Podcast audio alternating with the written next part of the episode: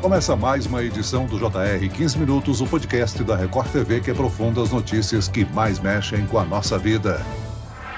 Após quase um mês de disputa, a Copa do Mundo de 2022 está próxima de um desfecho. E depois de 62 jogos, a decisão reserva um confronto entre dois campeões mundiais, França e Argentina. Bola vai rolar no próximo domingo ao meio-dia. Quem leva a taça da Copa do Mundo? A expectativa para o duelo das estrelas do PSG, Messi e Mbappé quem foi a grande decepção do Mundial e o futuro da seleção brasileira após ser eliminada nas quartas de final. O 15 Minutos de hoje entra mais uma vez no clima da Copa do Mundo e recebe o comentarista de esportes do R7 que está no Catar, André Velar. Bem-vindo, André. Olá, Celso. Olá, pessoal do JR 15 Minutos. Um prazer mais uma vez estar por aqui. Quem também participa dessa edição do podcast é o repórter da Record TV no Rio de Janeiro, Fábio Peixoto. Bem-vindo, Fábio. Olá, Celso, André, a todos que nos acompanham no podcast do JR Agora vamos começar a nossa conversa falando do jogo de ontem, André, entre a França e o Marrocos. A equipe do técnico Didier Deschamps superou a equipe africana para chegar à segunda final seguida de Mundial. Aliás, torcida marroquina lotou Doha, né? A França não teve problemas para furar uma das melhores defesas desta Copa e com cinco minutos de jogo abriu o placar. É isso?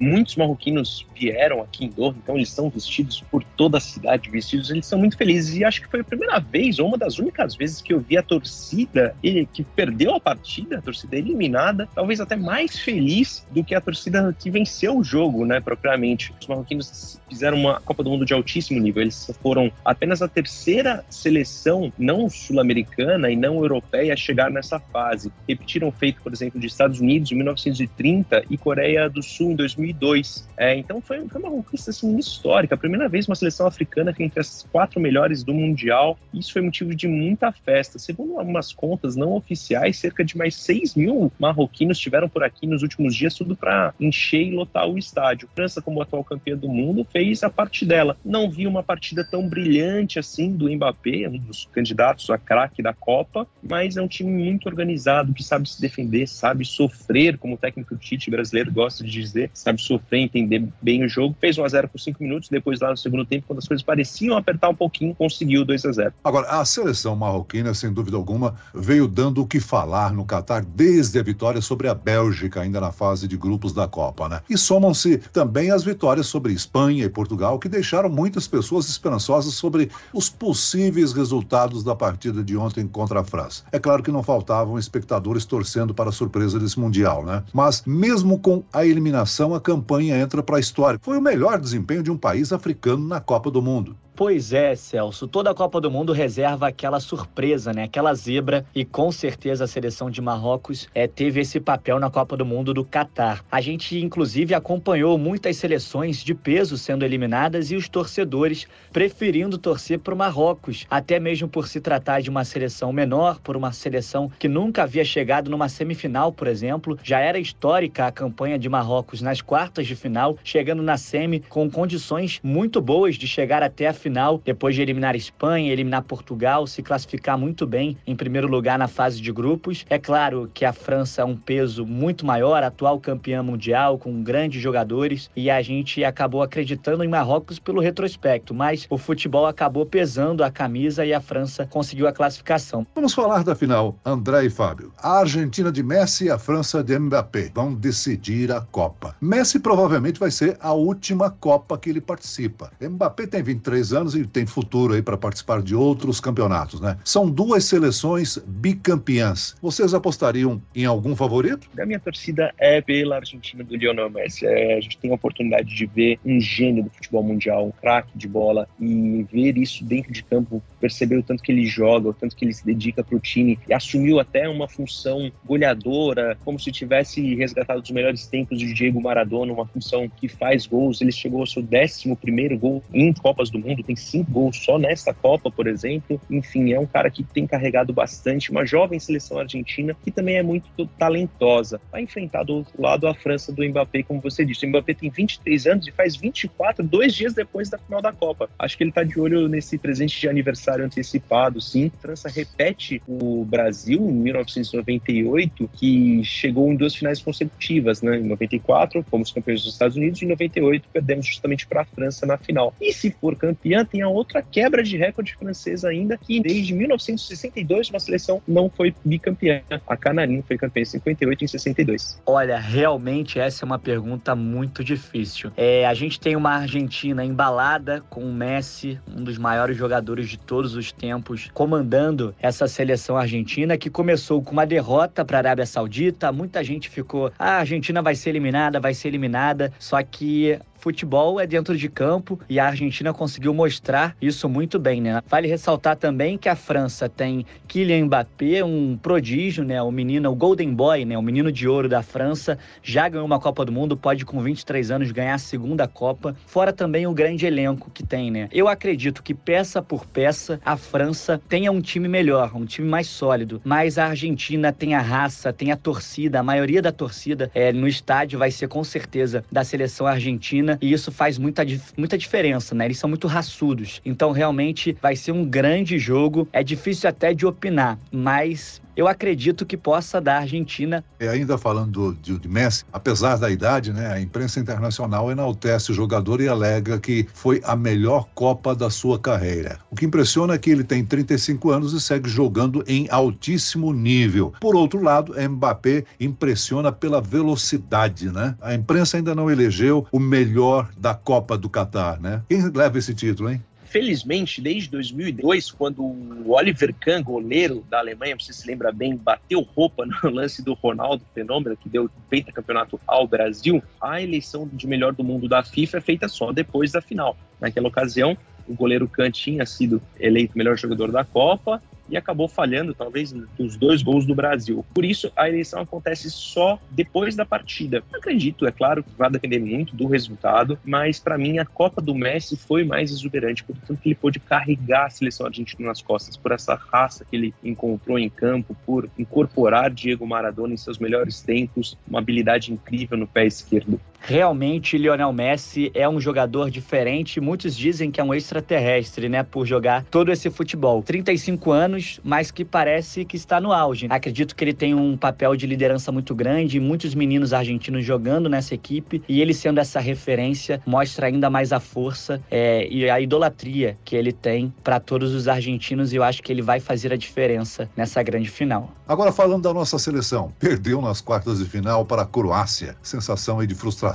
né? O desempenho dos croatas contra a Argentina, André, mostra que a nossa seleção poderia ter ido mais longe, não? Concordo, Celso, concordo. Copa do Mundo tem essas armadilhas, né? Por mais que você chegue com um time muito bom, com talentos individuais incríveis, como essa geração brasileira tem, a Copa do Mundo não permite esses erros. Para chegar à final são seis jogos, sete jogos com a grande decisão. Quem quer ser campeão tem que passar por coisas assim e tem que entender melhor o jogo. Por isso a gente consegue colocar um pouquinho de culpa, sem caça às bruxas, mas um pouquinho só de culpa na comissão técnica do técnico Tite, que não entendeu o mecanismo dos pênaltis. É interessante que o Neymar o gol do pênalti, bata o quinto e decisivo pênalti, mas a gente poderia entender, poderia perceber mais cedo que o quinto pênalti já não significaria nada, por uma vez que a cobrança das penalidades iria para cobranças alternadas, por exemplo. Naquele momento, Rodrigo e Marquinhos já tinham perdido as suas cobranças, então não significaria nada ter o Neymar por último. A Argentina contra a Holanda, por exemplo, pôs o Messi para bater primeiro, para já sair em vantagem no placar, o seu melhor batedor. Acho que falta um pouquinho disso para o Brasil. É, sem dúvida alguma foi-se o sonho do hexacampeonato no Catar. Agora, houve acertos, erros e algumas lições. O que é que fica para a seleção brasileira, para a comissão técnica após essa Copa do Mundo, hein, André?